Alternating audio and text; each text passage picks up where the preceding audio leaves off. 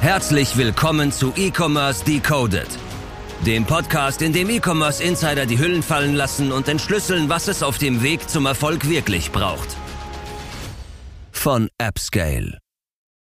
Und damit hallo und herzlich willkommen zu einer neuen Folge E-Commerce Decoded. Heute mit dem Mario Sieger. Freut mich, dass du da bist. Hi. Hi, servus. Herzlich willkommen, ich würde sagen, Köller Lava. Ja, Gut überstanden den Kölner Karneval. ja einigermaßen. Fühle mich noch ein bisschen echt tatsächlich vom, wie vom Zug überfahren. Vier Tage äh, mitgenommen. Äh, war schon sehr lustig. Aber man muss sagen, Mario hat eben sein Karnevalsprogramm. Man hört es vielleicht so ein bisschen, Karnevalsblues sind auf jeden Fall irgendwie am Start. Äh, Mario hat eben sein Karnevalsprogramm vorgestellt. Das ist selbst für einen waschechten Kölner wie für Marvin und mich sehr beeindruckend. Also, Schon eine ähm, starke Leistung. Wirklich eine sehr, sehr starke Leistung, die du da abgeliefert hast. Ähm, Ja, ja, danke. Sehr, sehr stolz. Ja, ich bin schon eine Energie, energiegeladene Person. Äh, Ja. die Ist jetzt gerade ein bisschen auf einem kleinen Level wieder. Aber klar, wenn man, ich glaube, es ist was anderes, wenn man nicht aus Köln kommt. Äh, Ja. Dann muss man eben, muss man irgendwie die Zeit halt Ja, auch, muss man alles mitnehmen. Das habe ich, glaube ich, gemacht jetzt auch die letzten vier Tage. Auch mein Dad kommt ja aus Köln Mhm. ähm, und war trotzdem mein erstes Mal jetzt. Und, Verrückt. Das ist schon echt verrückt. äh, wird, wird nicht das letzte Mal geblieben. Weil man wird sagen dürfen, du bist 34 Jahre alt und du kommst eigentlich aus München sozusagen, Genau. um da den Bogen drüber zu ziehen. Ja, Ne? genau. Ich bin aus München, born and raised in München. Ja, Ähm, hol die aber Leute halt vielleicht mal kurz hier. ab, äh, was du genau machst, wie du, wie du so ein bisschen aufgestellt bist, dass wir so ein bisschen Ja. in den E-Commerce-Case reingleiten. Ja, genau. Ähm, genau. Aktuell jetzt äh, selbstständig als, als externer CMO. Ähm, habe mich vor drei Jahren selbstständig gemacht. Ähm, komm, ursprünglich habe ich mal Sportmanagement studiert ähm, und ähm, genau und dann über Umwege eigentlich im Digitalmarketing gelandet. Und ja, aktuell, ähm, wie gesagt, als externer CMO ähm, habe jetzt die letzten drei Jahre ähm, in Teilzeit quasi Docs Tiger mit aufgebaut, ein Tiernahrungsbrand. Ähm, und äh, genau, bin bei der, bei der Firma Enna auch seit, seit Start quasi dabei. Enna macht so ähm, im Endeffekt, wir sagen gerne die Tony-Box für alte Leute. Ähm, Das ist ein cooler Tablets. Vergleich. Das ist wirklich ein cooler Vergleich. Genau, genau ja. Äh, Tablets halt äh, nutzbar für, für alte Menschen machen, ähm, über Karten, die man auflegt, über eine App, die wir, die wir dafür äh, entwickelt haben. Und genau, jetzt einfach seit, eigentlich seit Anfang des Jahres auch noch zwei weitere Projekte mit, mit VMAX, ähm, E-Scooter äh, Company dazu und ähm, beim Nico Frank als externer Partner mit dabei, so ein Kundensupport. Stark. Versuchen in diesem Podcast natürlich auch immer so ein bisschen so die ganze Geschichte, so wie du in selber oder wie der Gast in E-Commerce gekommen ist, so ein bisschen abzudecken. Und bei dir, wir kennen die Geschichte natürlich jetzt schon aus dem Vorgespräch, ist schon sehr spannend, weil du ja eigentlich, du wolltest ja eigentlich eher primär wahrscheinlich was mit Sport machen und jetzt war vielleicht nicht die erste Idee zu sagen, so ja, ich werde mal irgendwie externer CMO. Ja, absolut, genau. Ich wollte eigentlich immer, also meine große Leidenschaft war immer Sport und Fußball. Ähm, ich war auch als äh, Kind in einer, äh, Sportschule oder in einer Fußballschule, in einer Fußballklasse. Wir hatten immer äh, dann Trainer von 1860 von Bayern, äh, haben da Training bekommen. Dann irgendwann, ähm, wie es immer so ist, ne? Knieverletzung. Ganz üble Knieverletzung. nein, nein, ich bin äh, ganz üblen Schicksalsschlag gehabt als Echt? Kind irgendwie. Wo hat, war, war tatsächlich kurz davor dann äh, hat bei, bei 1860 unser Trainer, der wollte, hat gesagt, ja, nächste Saison B-Jugend kommst zu uns. Und dann bin ich zu Hause auf so ein Trampolin gesprungen und ähm, oben an die Decke, an den Türrahmen geknallt und halt dann mir ein Knöchel im Knie abgesplittert, habe dann ein halbes Jahr kein Fußball gespielt und das war sicherlich, äh, war halt so ein Moment, wo es dann irgendwie vorbei war. Ich habe dann auch die Schule gewechselt von dieser Fußballschule, bin dann zu uns in, im Ort. Und naja, aber trotzdem wollte ich halt irgendwie im Fußballgeschäft dann irgendwas machen. Ähm, und äh, habe deshalb halt Sport- Sportmanagement studiert und habe nach dem Studium dann auch bei einem Sportvermarkter angefangen, Anschlusstor. Äh, wir haben damals äh, quasi Werbeflächen bei kleinen Sportvereinen vermarktet, aber auch Online-Webseiten. Und es war damals so, dass äh, die alten Geschäftsführer hatten da echt, sag mal, schlechte Verträge verhandelt. Wir hatten einen, einen Vertrag, wo wir eigentlich digitale Werbeflächen, also es waren so klassisches Display-Formate, was halt 2013, 14 noch, noch funktioniert hat, irgendwie einigermaßen. Ähm, und wir hatten da eigentlich den Partnern mehr ausgezahlt, als wir eingenommen haben. Und das hat auf Dauer nicht funktioniert. Und deswegen ähm, war dann die Company auch kurz davor, irgendwie pleite zu sein. Und äh, man hat dann die Leute, die das digitale Thema da gemacht haben, einfach rausgeworfen und haben gesagt, wir vermarkten die Offline-Flächen. Äh, das hat nämlich funktioniert. Und plötzlich hieß es, ah ja, ähm, von meinem Chef so, ja, dieses Digitalthema, das hat doch eigentlich auch Potenzial, wir haben noch da einen Vermarktungsvertrag, äh, kümmere dich doch mal drum. Und ich war erst so, ja, m, weiß ich nicht, kenne mich überhaupt nicht mit aus. Ich wollte mit dem digitalen äh, äh, Webseitenthema gar nichts zu tun haben, weil ich mich nicht auskannte. Und ähm, Gott sei Dank habe ich diesen, diesen Anstoß damals bekommen. Ich bin dann zu den alten Kollegen ins Office gefahren und habe mir das mal erklären lassen, wie so ein Ad-Server funktioniert und bin darüber eigentlich so in das Digital-Marketing-Thema so ein bisschen erstmal reingekommen. Und im Endeffekt haben wir dann irgendwann äh, nach einer gewissen Zeit dort, glaub, 2015 war das, äh, oder 2016, Anfang 2016 habe ich einen Instagram-Kanal aufgemacht mit so Fußball- Content und Fußball-Memes. Ähm, und der ist halt super schnell gewachsen, sodass wir, ähm, ja, mein Chef damals schon erkannt hat, okay, das ist echt ein großes Ding, da können wir mehr draus machen. Und so sind wir eigentlich sehr schnell gewachsen, haben dann ein ganzes Netzwerk ausgebaut. Irgendwann war es dann eben nicht mehr nur Fußball, sondern ganz, ganz viele verschiedene Themenbereiche, Autos und Kochen und sonst was. Ähm, und hatten dann irgendwann so das größte deutsche Instagram-Netzwerk irgendwie 2017 mit, mit 13 Millionen Followern. Mit den verschiedensten Bereichen Mit von Bereichen. Fußball bis Ja. Kochen, wie gesagt. Also Ja. Das ist ja schon verrückt, ne? Ja, es war so ein bisschen die, die Idee, dass man wie äh, eigentlich so ein Medienhaus äh, aufbaut, Mhm. nur halt im Digitalbereich. Halt die jungen Leute, die keine Magazine mehr lesen wie Auto, Motorsport oder äh, äh, genau solche Themen, dass wir das halt abdecken über die Instagram-Kanäle. So. Und ähm, dafür wurde dann eine neue ähm, Firma gegründet, quasi ausgegründet in die Hype-Buy GmbH.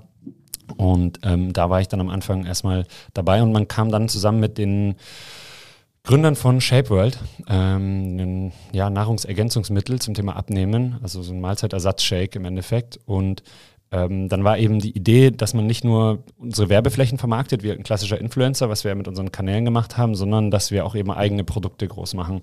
Ähm, also bevor noch diese Idee irgendwie aufkam, dass ja jeder Influencer eigentlich selber seine Reichweite jetzt nutzt, um, um eigene Themen zu machen, haben wir das damals schon in so einem Stil äh, quasi gesehen und probiert. Ähm, und genau, dann war ich dafür verantwortlich, eigentlich die, die ganzen, ähm, ja, oder das Thema Shape World äh, zu platzieren innerhalb unserer Kanäle und ähm, hatten dann damals noch eine Performance-Marketing-Agentur, über die ich sehr viel dann gelernt habe, ähm, wie man auch Produkte über Facebook Ads verkauft. Ich hatte damals 2016 halt angefangen, Anzeigen zu schalten für unsere Accounts, um Follower wachsen zu lassen, bis wir dann irgendwann halt verstanden haben, wie Wachstum wirklich funktioniert, dass wir eben Shoutout für Shoutout äh, über Instagram damals gemacht hatten und so sind wir dann eben groß geworden. Aber genau, da habe ich nochmal viel mitgenommen und habe dann eben quasi so die Brand Shepherd von Anfang an ähm, im Marketing halt mit aufbauen dürfen.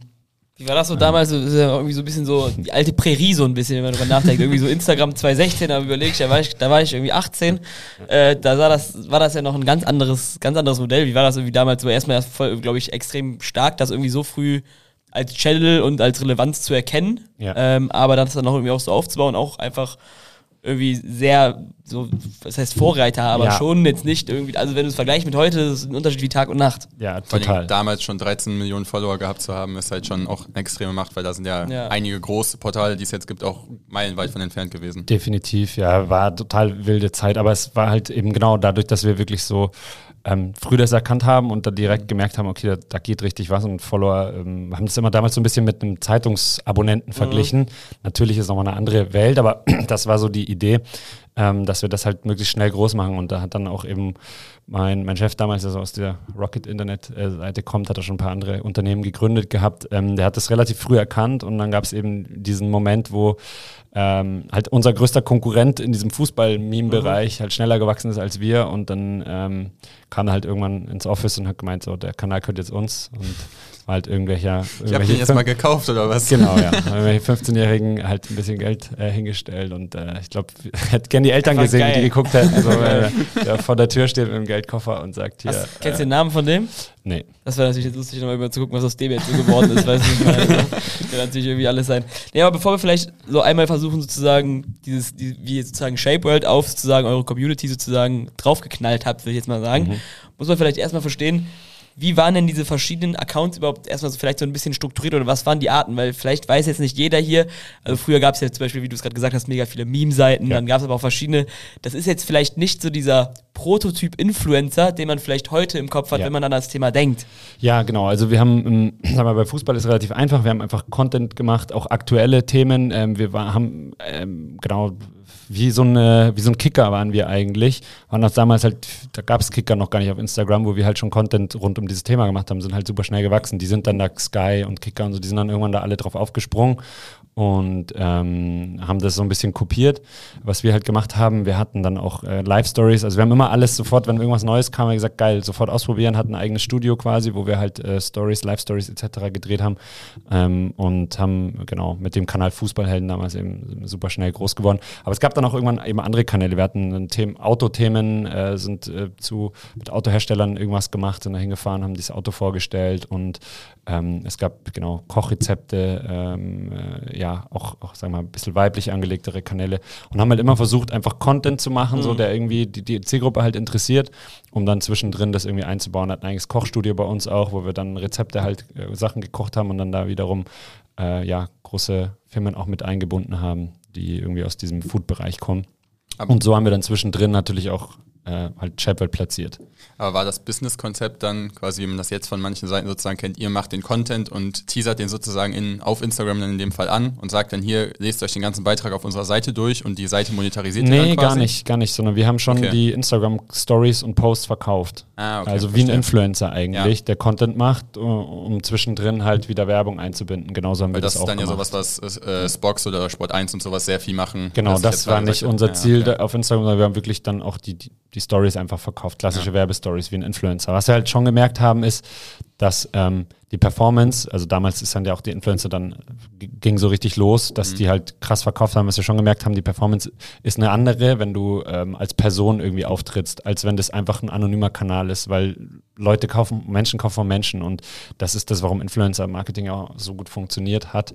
Äh, damals so, als halt wie ist, wenn der beste Freund dir was empfiehlt, ist was anderes, wenn das so eine Content-Seite macht. Also das haben wir schon gemerkt ähm, und haben dann eben auch, als es dann mit Shabbat losging, äh, ja, dann relativ schnell eben Influencer mit dazugeholt, dass das einfach zusammengepasst hat. Was wir mit diesen Kanälen schon versucht hatten, ist, Personen dahinter zu bekommen. Also bei Fußballhelden gab es auch uns als Fußballhelden, wir haben so Masken aufgezogen am Anfang und dann irgendwelche Live-Stories damit gemacht. Irgendwann äh, haben wir die dann äh, auch abgezogen und haben dann halt als Personen quasi hinter den Kanälen agiert. Aber das ist natürlich nicht so einfach, wenn du als Unternehmen sowas aufbauen möchtest. Dann, ähm, sobald du da Personen dahinter ähm, packst, ähm, bist du natürlich abhängig von diesen Personen irgendwann. Ja. Und das war auch, glaube ich, so ein Grund, warum das nicht so ja, von, von den Investoren damals nicht so gewollt war, dass man äh, zu stark das personenabhängig macht, diese Kanäle. Ja, okay.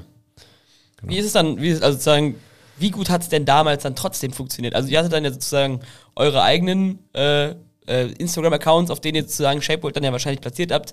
Ich habe jetzt beispielsweise, würde ich es irgendwie in so, in einem, äh, ja, in so einem Koch, Koch, Kochblog mhm. oder in so einem ja. Kochprogramm äh, passt es natürlich perfekt irgendwie rein, ne?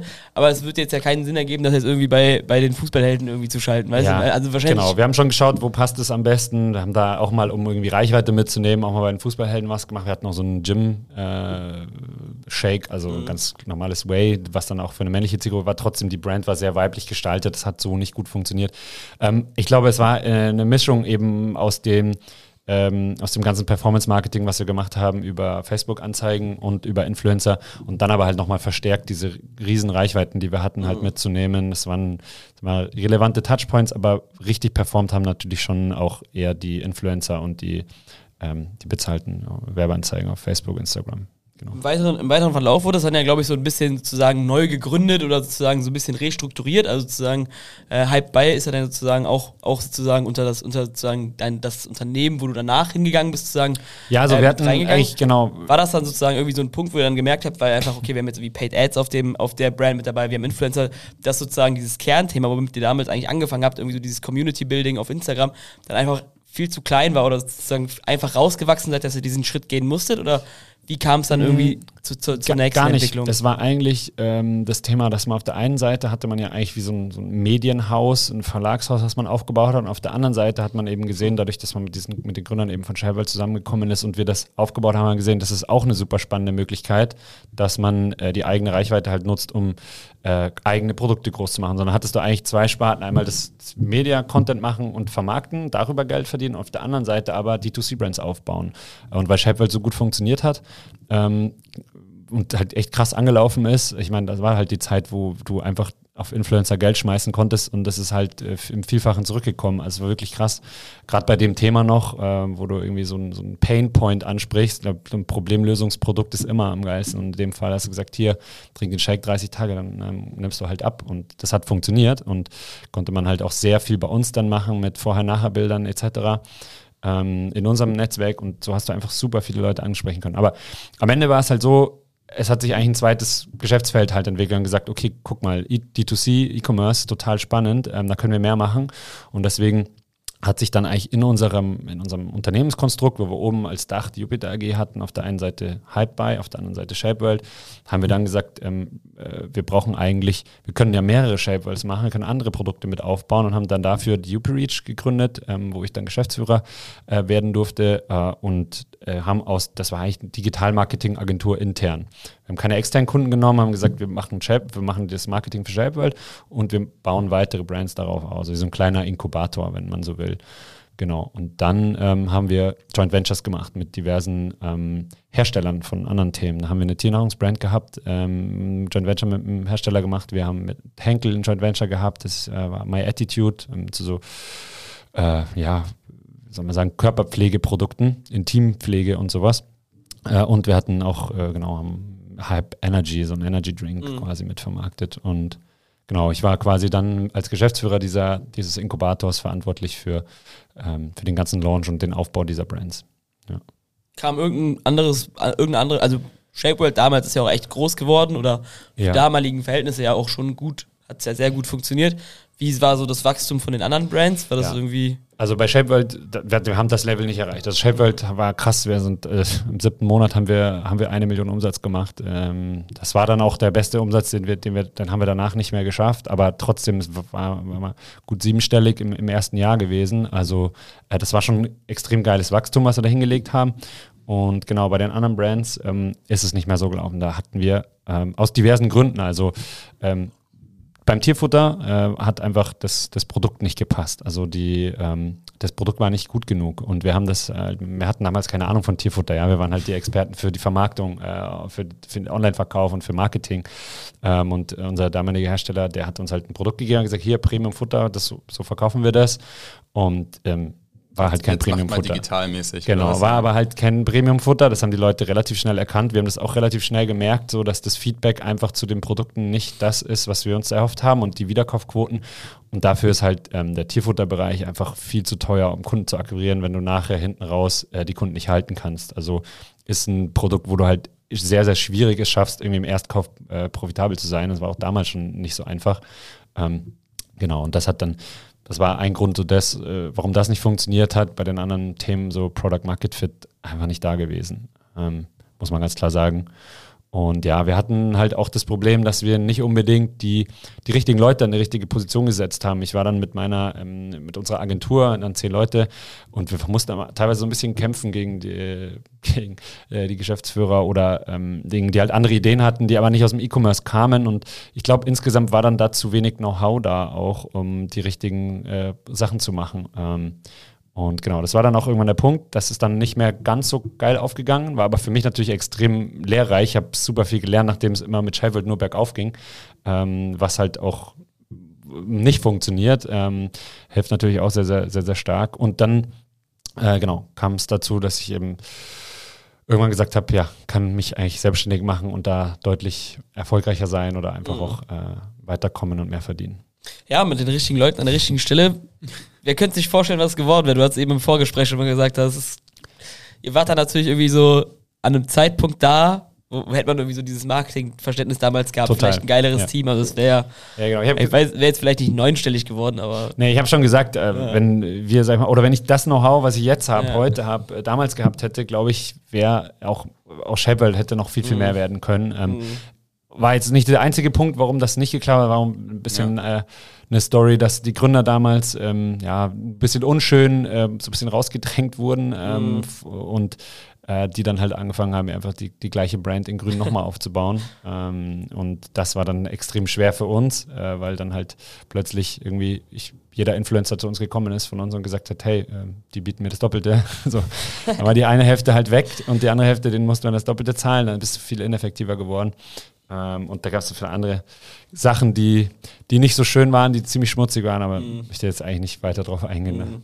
war das dann auch irgendwie so ein bisschen so der Grund, warum du dann so, wie du die Geschichte eben erzählt hast, man versteht irgendwie, warum du jetzt da bist, wo du bist. Also man kann irgendwie sehr gut nachvollziehen, warum du dich jetzt als externer CMO selbstständig gemacht hast und jetzt irgendwie nicht irgendwie ähm, Influencer-Marketing-Agentur. Ja, irgendwie, oder Influencer-Marketing-Agentur. Also irgendwie hast du so, wie du die Geschichte erzählt hast, extrem viele Touchpoints zu extrem wichtigen Bereichen im allgemeinen Marketing gehabt, aber warst jetzt nicht irgendwo für sechs, sieben Jahre nur genau da drin, Nee, was genau. dann natürlich irgendwie dann schon einen irgendwie sozusagen als Leiter irgendwie. Und, äh, Definitiv, es hat sich so entwickelt. Ich habe am Anfang ja selber die Facebook-Ads geschaltet. Mhm. Äh, am Anfang ab. Du hast am Anfang eine Meme-Seite gemacht, gebucht. weißt du? Genau. Also, so.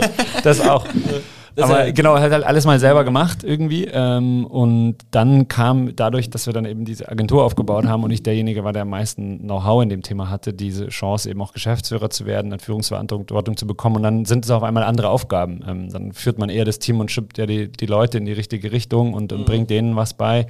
Ähm, und äh, hat dann einen generalistischeren Blick auf die, auf die ganze Sache und kommt mehr und mehr so ein bisschen aus dem operativen Tages, Tagesgeschäft raus. Und das war dann halt auch ähm, was genau, als ich mich selbstständig gemacht habe, habe am Anfang auch noch ein bisschen was im Influencer-Marketing, weil ich automatisch aus dem Netzwerk halt die Leute gesagt habe, hey, du bist doch der, der, der, der sich mit Influencern auskennt. Ja, wir haben tatsächlich Millionen an, an unendlich viele Influencer ausgegeben damals.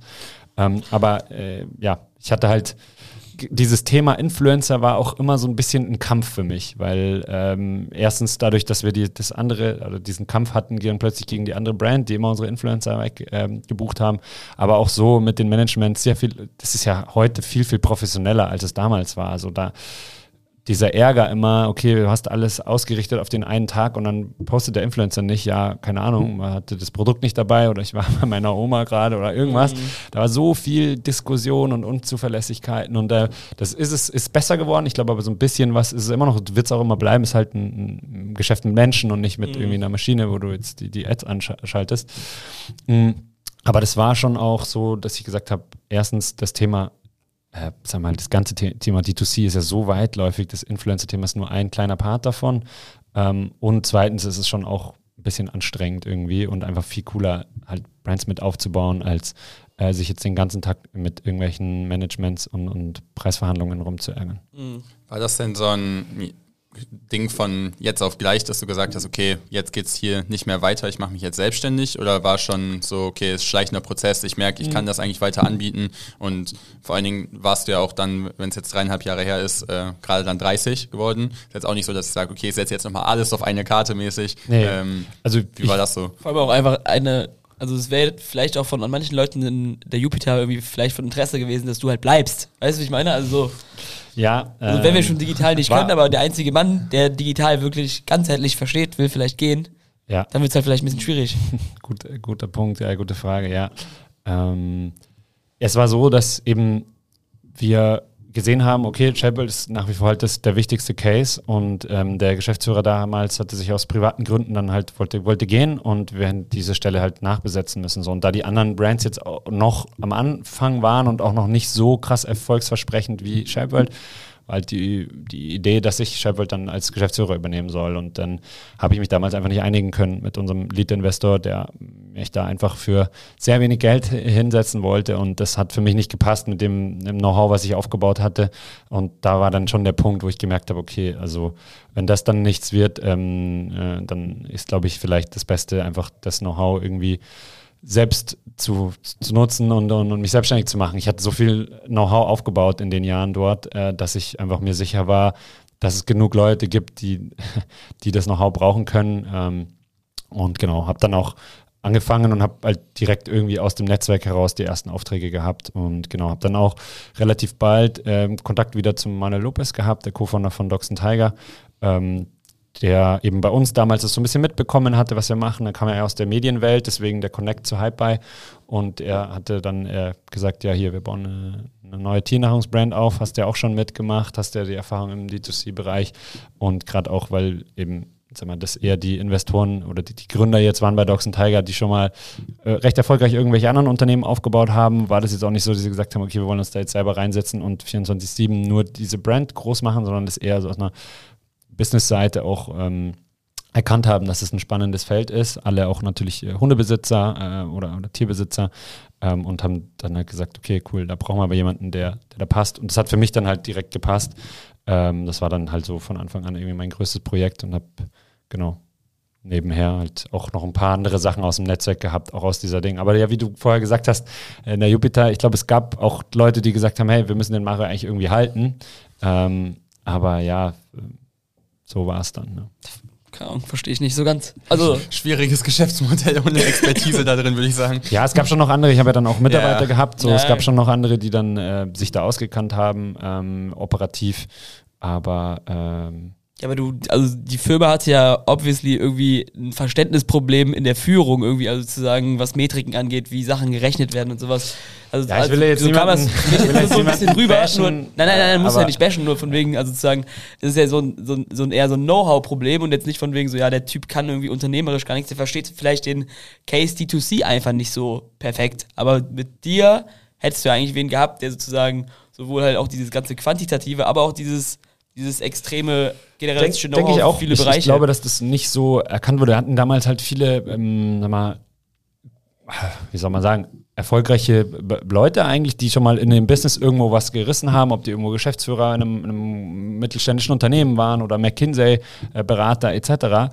Und ähm, ich hatte damals ziemlich viel Respekt auch davor, weil ich halt irgendwie in dem ganzen E-Commerce-Thema ja auch noch neu war und quasi, wie, klar, ich hatte dann irgendwann nach drei Jahren da auch die, die Geschäftsführung und so weiter, aber ich hatte jetzt auch noch nicht irgendwie 20 Jahre äh, Business-Erfahrung wie der, der eine oder andere bei uns. So, und ich habe aber halt ähm, gemerkt, dass diese ganze Business-Erfahrung halt denen auch nicht viel geholfen hat, in dem Thema operativ dieses E-Commerce-Thema voranzubringen. Und ich glaube auch, es gab dann eben den einen oder anderen, der das erkannt hat, dass ich da schon sehr wertvoll bin. Und den einen oder anderen, wo man halt immer irgendwie kämpfen musste, wo ich sagen musste, das funktioniert so nicht, äh, weil ich weiß es einfach, ich sehe ja jeden Tag die Zahlen und ich habe es jetzt auch schon, äh, äh, ja, habe einfach schon so ein bisschen was gesehen da, wie, wie was funktioniert und ähm, äh, ja, deswegen ist das auch nicht zu 100% so aufgegangen am Ende, weil äh, einfach, glaube ich, insgesamt zu wenig Know-how da gewesen wäre. Es hätte ja auch sein können, dass da noch mal jemand ist, der, der schon ein bisschen älter ist, aber auch aus dem E-Commerce-Bereich kommt oder da mehr Erfahrung mitbringt, dann hätte man da sicherlich noch ein bisschen mehr schaffen können, im ganzen Konstrukt. Ich würde sagen, bevor wir jetzt in das Thema ähm, ja, von deiner Selbstständigkeit und äh, wie arbeitet man als externer CMO noch ein bisschen weiter einsteigen, ähm, starten wir mit einer von den ersten beiden Fragen, die wir jedem Podcast stellen oder hast du noch Ich irgendwas bin- hinzuzufügen? ich bin bereit. Okay, äh, wir fragen nämlich jeden Podcast-Gast hier immer zwei Sachen. Die erste davon ist, mit wem würdest du gerne mal einen Kaffee oder ein Bierchen trinken gehen? Mhm.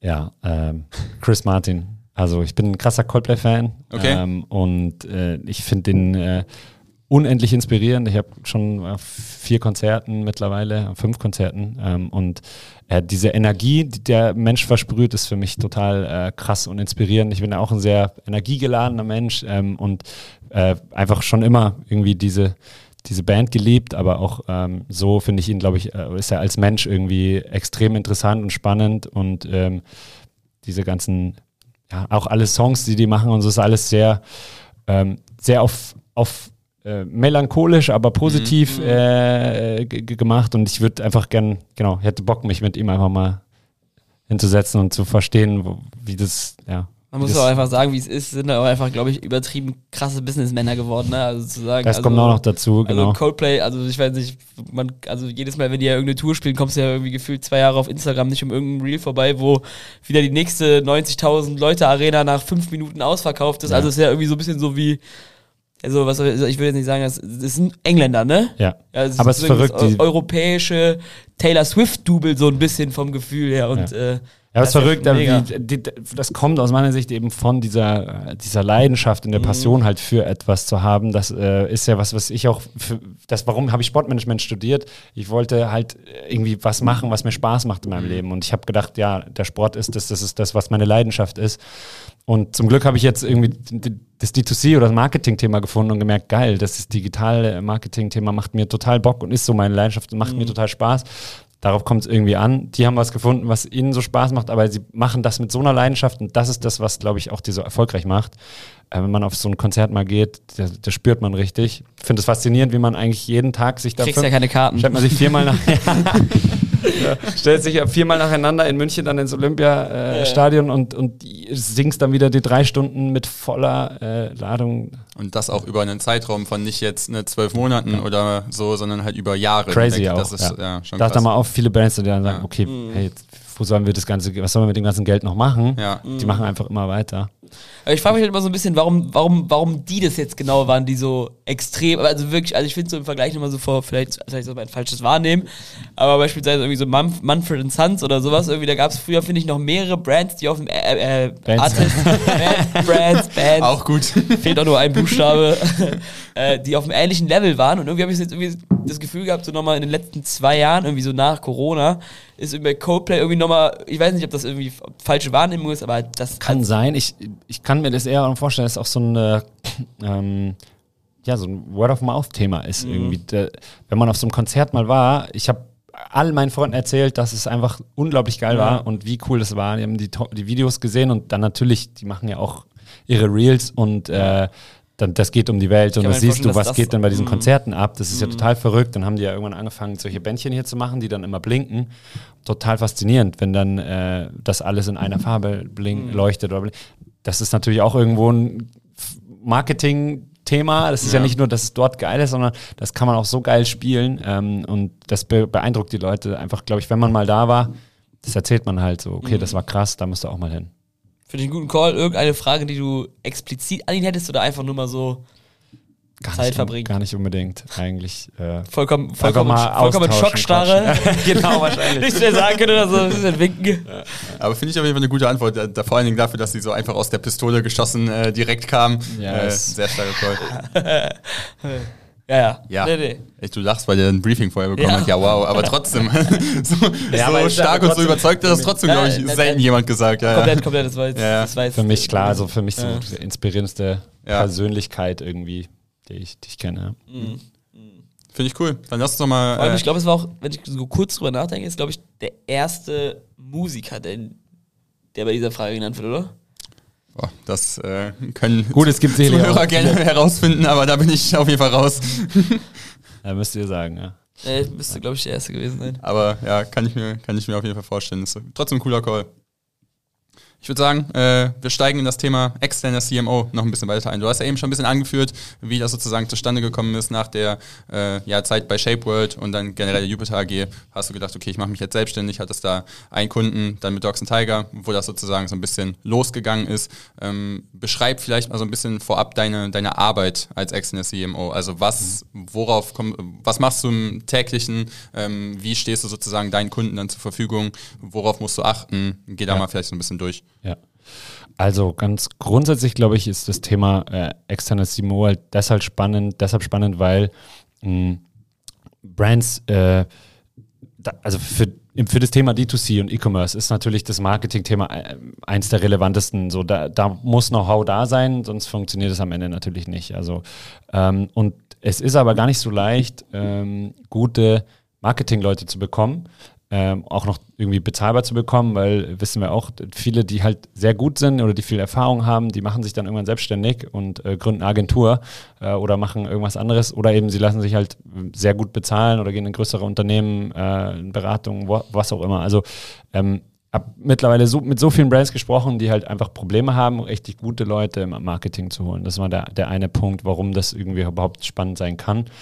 Ähm, und genau, dann ist es halt so, ähm, wenn man jetzt mal auf die Aufgaben äh, geht, dass es in meiner Position eigentlich immer so äh, ist, dass ich einen, einen Junior, mindestens mal einen Junior irgendwie habe, den ich halt mit anleiten kann, den man so ein bisschen aufbaut, der operative Aufgaben übernehmen kann, sodass ich halt eben auch in Teilzeit das Ganze machen kann. Weil ähm, natürlich kannst du für jede Brand Vollzeit und, und äh, nicht, unendlich viele Stunden investieren, aber es geht ja darum, erstmal die wichtigsten Sachen zu machen und die Sachen, die ich vielleicht mit meinem, also wichtig ist erstmal, man will sich das Know-how reinholen, aber operativ, also du brauchst quasi den Kopf, aber die Hand kann ja erstmal jemand anders machen. So. Und äh, dafür wäre ich dann auch quasi irgendwie überbezahlt, wenn ich dann nachher alles irgendwie, wenn ich die Briefings selber schreiben muss oder von für Influencer oder wenn ich ähm, dann irgendwie äh, alles Mögliche selber bearbeiten muss. Und das ist halt der Punkt, ähm, wo es dann eben Sinn macht, ähm, dass ich Juniors mit anleite, dass ich die äh, mit anlerne, dass du dann irgendwie jemanden aufbaust, der dann auch irgendwann das vielleicht selber machen kann und dass du dich,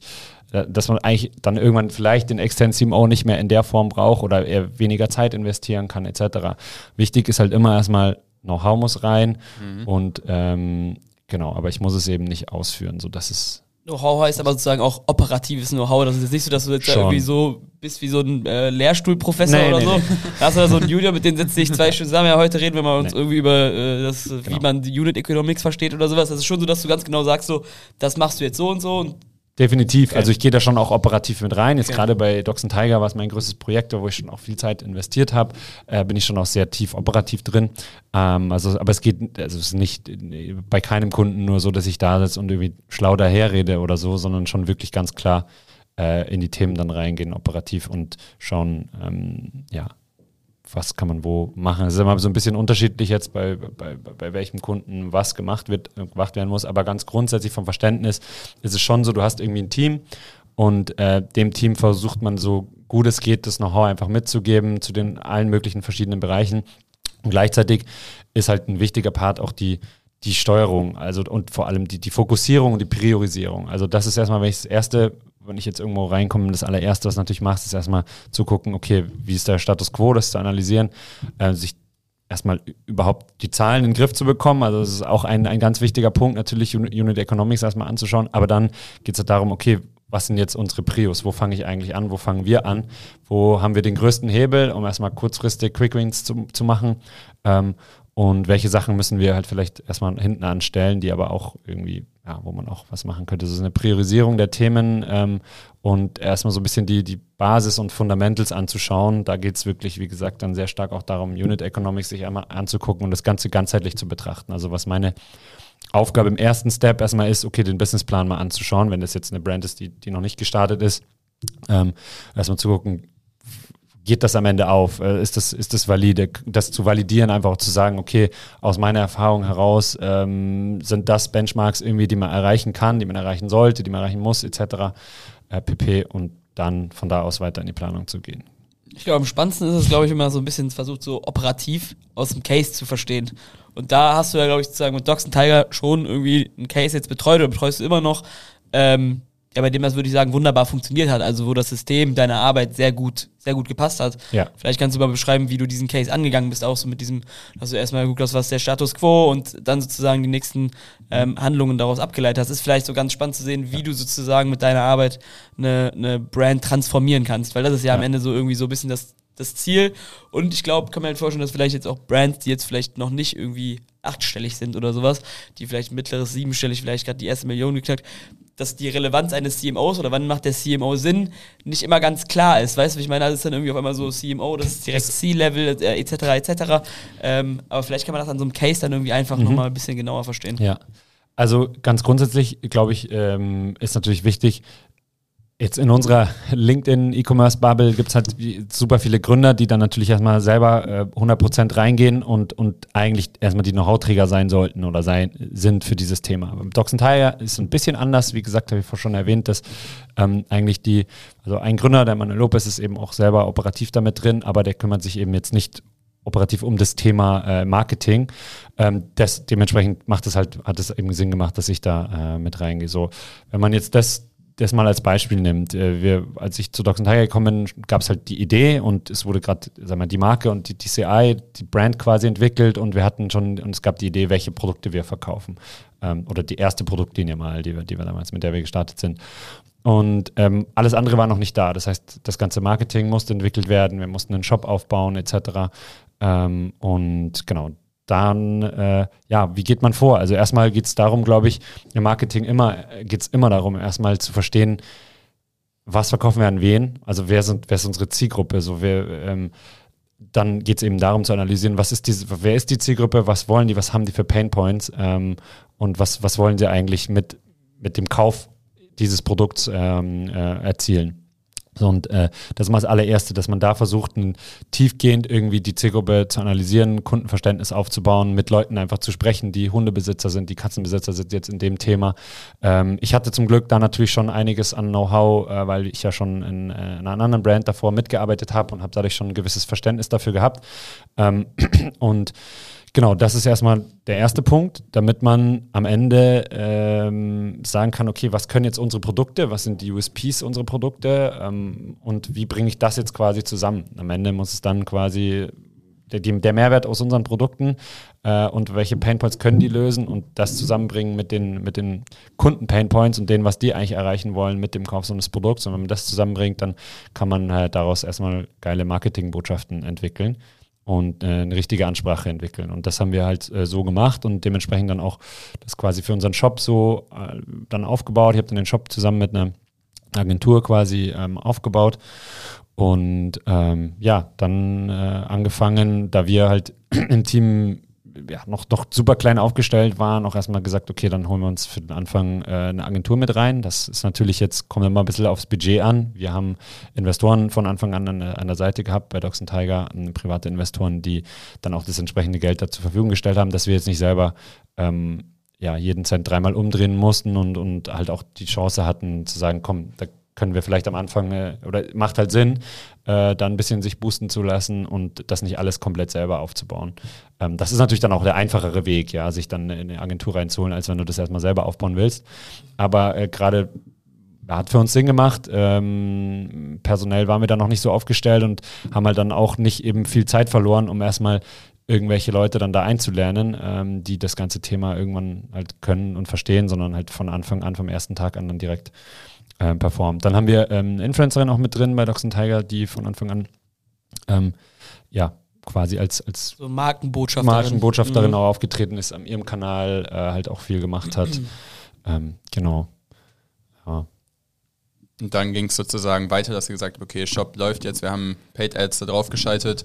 Ähm, dann war deine Aufgabe sozusagen in der Zeit, das Ganze so zu monitoren und zu überwachen, dass es gut funktioniert. Genau, ja. Und also dann mit der, mit der Agentur natürlich in, in zusammen ist halt, ja. also eines der wichtigsten Themen ist, wissen wir alle, die Creatives, ähm, die Creative Strategy quasi gemeinsam irgendwie zu, äh, zu machen, das anzuschauen. Aber es gehört halt dann so viel mehr dazu und am Anfang waren wir wirklich ein sehr kleines Team, auch bei Dogs Tiger, ähm, dass du dann halt auch natürlich direkt von Anfang an dein CRM irgendwie ordentlich aufsetzt. Mhm. Ähm, das ist dann gerade für so ein Retention-Thema halt um, ähm, super wichtig, äh, dass man das schnellstmöglich dann auch anfängt, ähm, ja, den Customer Support natürlich gut aufzustellen, aber vor allem halt auch das Thema Retention ähm, über Klaviyo, über Flows etc. Ähm, so aufzubauen, dass man auch das Maximale rausholen kann. Ja. Ähm, genau, wir haben aber nicht nur äh, Push-Marketing gemacht, sondern natürlich ist für das Thema ja, äh, Tierfutter ist halt ein riesiger Markt ähm, und äh, da werden Milliarden allein in Deutschland umgesetzt jedes Jahr. Und deswegen, da hast du extrem viel Suche. Da ist dann halt auch viel Wettbewerb. Da haben wir dann auch viel rumprobiert, ähm, genau, welche Keywords da wo, wie für uns passen und haben das eigentlich auch ganz gut skaliert bekommen, auch mit einer Agentur. Ähm, genau. Wo, wo ist Docs Tiger jetzt so heute ungefähr? Auf was für einer was war so, als du kamst? Was ist jetzt so ungefähr? Ja, also wir sind bei null gestartet, ne, hatten mhm. gar nichts. So, jetzt sind wir ähm, so im mittleren, niedrigeren, siebenstelligen Bereich. Ähm, und gehen, äh, haben aber ja, sagen wir, große Ziele auch für das Jahr, wollen dann nochmal äh, stark wachsen. Ähm, das Entscheidende dabei wird aber jetzt der, der Handel sein bei uns. Also wir haben jetzt quasi das Thema D2C ähm, soweit aufgebaut, ähm, dass, das, dass wir Sichtbarkeit bekommen haben, dass mhm. wir wahrgenommen werden, definitiv. Wir haben auch, äh, sag mal, in Social Media jetzt keinen so schlechten Job gemacht, haben mittlerweile den größten TikTok-Account ähm, oder den größten Tierfutter-TikTok-Account im deutschen, im deutschen äh, Tierfuttermarkt. Ähm, und werden zumindest gesehen, ja. Ähm, und dementsprechend es ist halt so, äh, das Wachstum im Handel geht natürlich so viel schneller. Wenn du da jetzt ein Listing bekommst und irgendwie in, äh, in ein paar tausend Filialen drin bist, dann hast du halt mega Umsätze und wenn mhm. sich das dann dreht, äh, hat Riesenpotenzial. Deswegen sind, sind gerade eigentlich bei Docs Tiger in so einer ähm, Transitionsphase ähm, in Richtung Handelsmarke, ähm, weil ja, der Handel einfach Potenzial bietet, um groß zu wachsen. Haben letztes Jahr ähm, Case gehabt mit der Spar. Wir sind jetzt in Österreich in 1200 Sparfilialen äh, und das ist halt super angelaufen, ohne dass wir da dann großartige, riesige Marketing-Spendings noch hatten.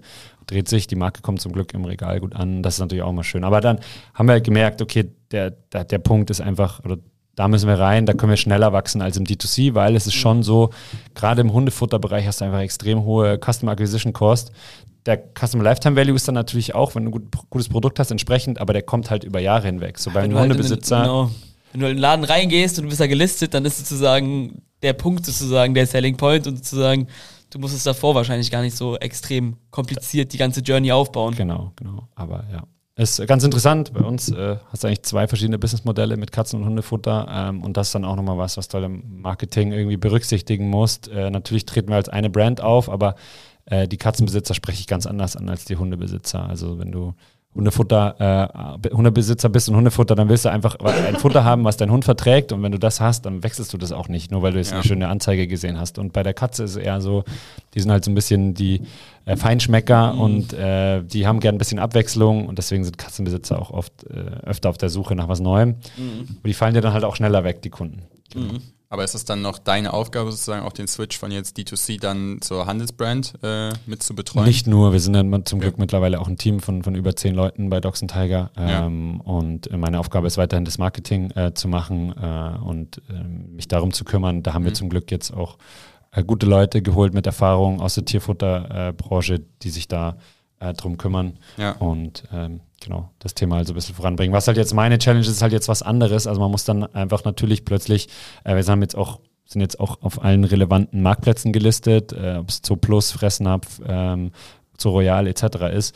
Äh, ist dann halt jetzt ein bisschen was anderes, ja. Äh, in dem, ist nicht mehr nur noch D2C, und da mhm. wandelt sich auch das Marketing und das, wo man seinen Fokus drauf hat. Also einfaches Beispiel, wir bringen jetzt im nächsten Monat eine neue äh, Produktlinie raus, äh, die auch im Handel dann gelistet wir, werden soll. Äh, wir sind da gerade in Verhandlungen mit einigen großen Partnern so und da ist halt jetzt auch das Thema, wenn ich jetzt ähm, Influencer dazu buche, ähm, dann buche ich die natürlich erstmal dann dazu, wenn halt die auch im Handel sind, damit ich das gleich mitnehmen kann.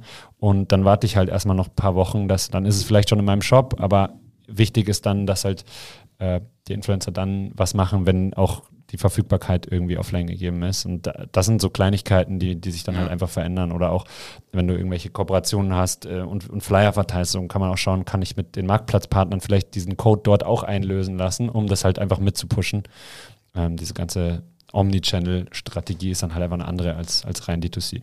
Wann, wann würdest du denn generell sagen, ist so ein externer CMO für Brands interessant? Weil ne, wir können ja jetzt den Case wieder aufmachen, wenn es nachher ankommt, okay, wir holen den Mario jetzt für ein, zwei Jahre mit dazu, dann ist der aber auf einmal wieder weg. Das ganze Know-how fliegt dann wieder bei der Jupiter eben auf einmal mhm. denen so ein bisschen um die Ohren.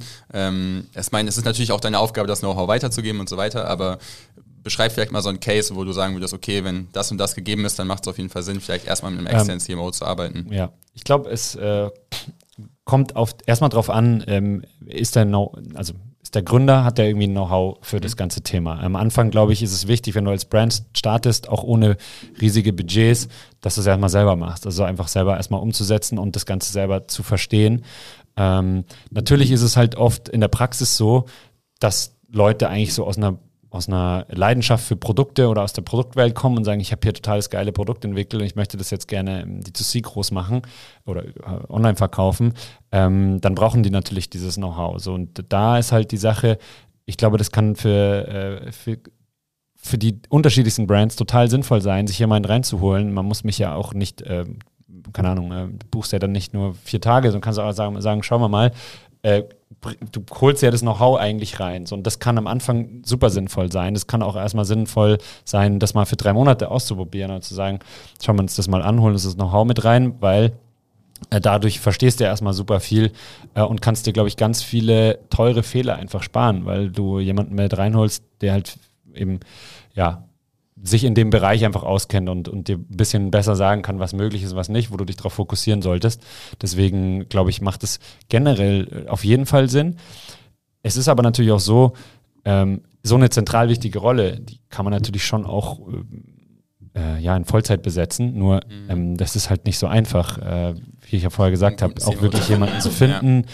Gerade viele wollen dann auch immer noch, dass der natürlich in dem Ort sitzt und dann find halt mal in äh, deiner Stadt gerade den perfekten CMO, der sich mit D2C und E-Commerce so gut auskennt, dass er eigentlich da einen guten generalistischen Überblick hat.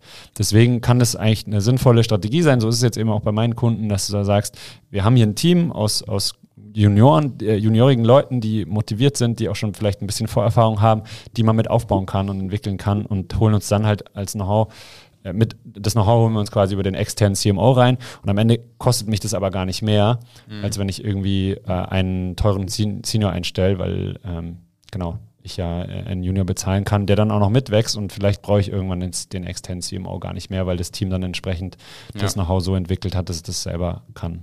aber dann machst du äh, sozusagen deine Arbeit ja auch irgendwann, was heißt, überflüssig ist vielleicht das falsche Wort Ja, sozusagen, stimmt, aber stimmt das ist schon, Aber das ist ja schon der langfristige Form. Plan, ne? ja, ja, genau. Ja, das ist Ja. tatsächlich ja auch, da- sag mal, für den Brand-Owner sollte das ja irgendwo das Ziel sein, Ja. sich dann äh, in-house so viel Know-how mit aufzubauen, Ja. dass es vielleicht nicht mehr notwendig ist, aber es ist für mich auch völlig okay. Mein and Tiger ist jetzt halt auch so ein Case, wo es seit drei Jahren geht. Ich habe natürlich mittlerweile auch so viel Know-how über diese ganze Brand hinweg, weil ich da sehr tief auch mit operativ mit dabei war. Aber auch da ist es natürlich so, je größer das Team wird und je mehr äh, du dich in weitere Richtungen entwickelst, desto überflüssiger wirst du dann am Ende, ja, Ja. klar. ja, aber darauf wollte ich so ein bisschen hinaus, dass du selber auch sagst, ey, ich habe Bock, mehrere Projekte Ja. anzugucken und nicht quasi Genau, in ich einen hab, da habe ich auch Bock drauf, Ja. genau. Also das ist dann halt so. Wäre halt doof, wenn es andersrum wäre und du sagst, ey, das eine Projekt ist schon was Cooles, aber dann Ja. müsstest du Das quasi die bestätigt ja Rolle- irgendwie so ein bisschen dein Ja, System, ne? genau. Also das ist ja auch so, was man vielleicht so daran dann auch erkennen kann, dass die Arbeit, die du machst, ja auch wirklich sozusagen der Brand an sich hilft. Ja. Also Ja. das ist ja eigentlich das Schöne auch. Ja, dran. schön, genau. So, so soll es Ja. dann am Ende sein. Ne? Ähm, ja, genau. Was ist denn jetzt dann, dann von dir vielleicht noch zu erwarten? Also du hast jetzt äh, gesagt, welche Projekte sozusagen jetzt aktuell auf dem, auf dem Tisch liegen. Wo soll sich das Ganze vielleicht mit der externen CMO-Selbstständigkeit vielleicht bei dir noch hinentwickeln?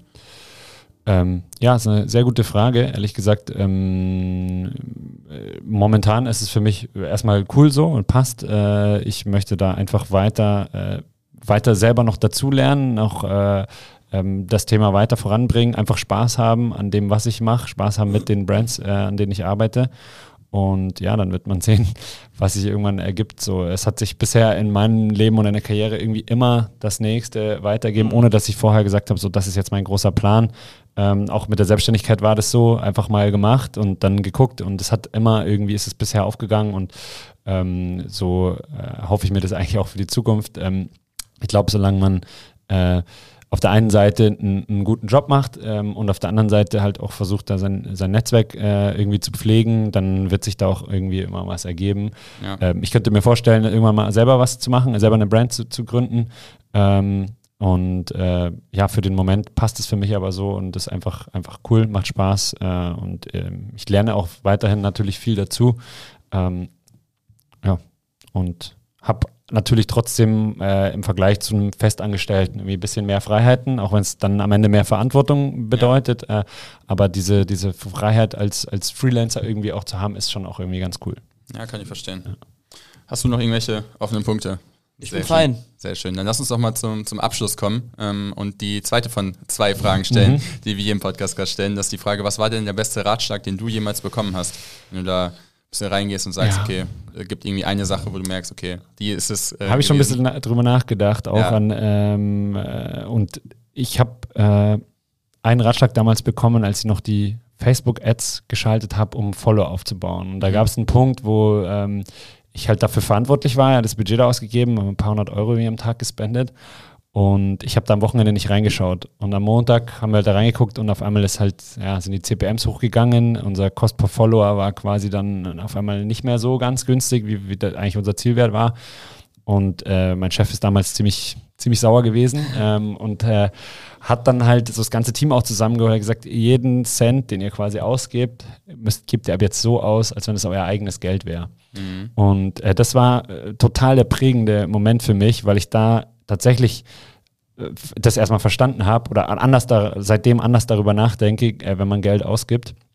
Ähm, ja, kann man anders eben damit umgehen und, und das anders wertschätzen. Und es ist ja im Endeffekt so. Es war halt sein Geld, wenn du so willst, was ich dann halt ausgegeben habe. Und dann wollte er natürlich, dass das ordentlich äh, damit umgegangen wird. Und das hilft mir Ja. jetzt, glaube ich, schon auch äh, gewisser Hinsicht. Ähm, ja, das, das Ganze zu betrachten, immer noch zu wissen, okay, das ist halt irgendwie Geld, es kommt ja irgendwo her. Es ist zwar jetzt nicht mein Geld, aber wenn ich äh, damit so umgehe, als wenn das mein Geld ist, dann, dann ist es zumindest so, ähm, ja, wie soll man sagen? Dass man immer noch mal ein bisschen bedachter rangeht, Ja, ein bisschen genau. mehr vielleicht auch Effort reinsteckt, um das dann quasi erfolgreich zu machen. Ne? Genau. Ja, aber auch irgendwie aus Brand-Owner-Sicht, mit denen du halt zusammenarbeitest, ne? Also wenn ich halt weiß, ich hole den externen Dienstleister rein und der Genau. weiß, wie sozusagen, wie mit dem Geld umzugehen ist, weil er denkt, wie als wäre es meins. Ja. Genau, wir haben ja, aber natürlich den auch- Budget an genau, Verantwortung vor genau. allem auch zu sagen, Genau. wo geben wir eigentlich welches Geld aus. So und äh, natürlich ist es mir auch, passiert mir auch immer noch, dass man da irgendwann vielleicht mal zu viel ausgibt oder zu spät äh, merkt, oh, okay, hier ist äh, unser CRC nicht mehr äh, Ziel, da muss ich vielleicht früher abdrehen. Ähm, ja, man lernt dann halt äh, aber trotzdem immer wieder weiter dazu und das im das im Hinterkopf so, das, das hilft mir schon. Sehr cool. Finde ich einen guten Punkt, den hatten wir auch so, glaube ich, noch, noch nicht. Also ein Ratschlag, der sozusagen, also der ist nicht so, das ist so, nicht so, wie wenn ich sage, so, trink kein Alkohol, das ist so ein bisschen so, der nimmt noch, der nimmt automatisch so eine Mhm. dritte Person eigentlich noch mit rein. Ja, Das finde ich eigentlich ganz schön, weil Ja. das hört man nicht so oft. Finde ich sehr gut. ja schon. Ja, Dann würde ich sagen, äh, fand ich auf jeden Fall, war das eine sehr coole Folge. Ich hoffe, du hattest auch ein bisschen Spaß. ja Äh, voll. Ja? Und, Auf äh, jeden Fall. Bin ich gespannt. Dann können wir gerne in ein, zwei Jährchen äh, nochmal so ein Follow-up machen und gucken, wie es dann um, um dich bestellt ist, welche Ja. Brands du dann gerade aktuell betreust. Die eigene natürlich. Mal schauen, ja, vielleicht. ja, auf jeden Fall. Sehr cool. Dann würde ich sagen, danke, dass du vorbeigekommen bist, Mario. Und ja, Danke euch, danke für die Einladung, hat Spaß gemacht. Guten Ja, Flug nach Hause, ne? danke. Bis bald. Ciao, ciao. Ciao.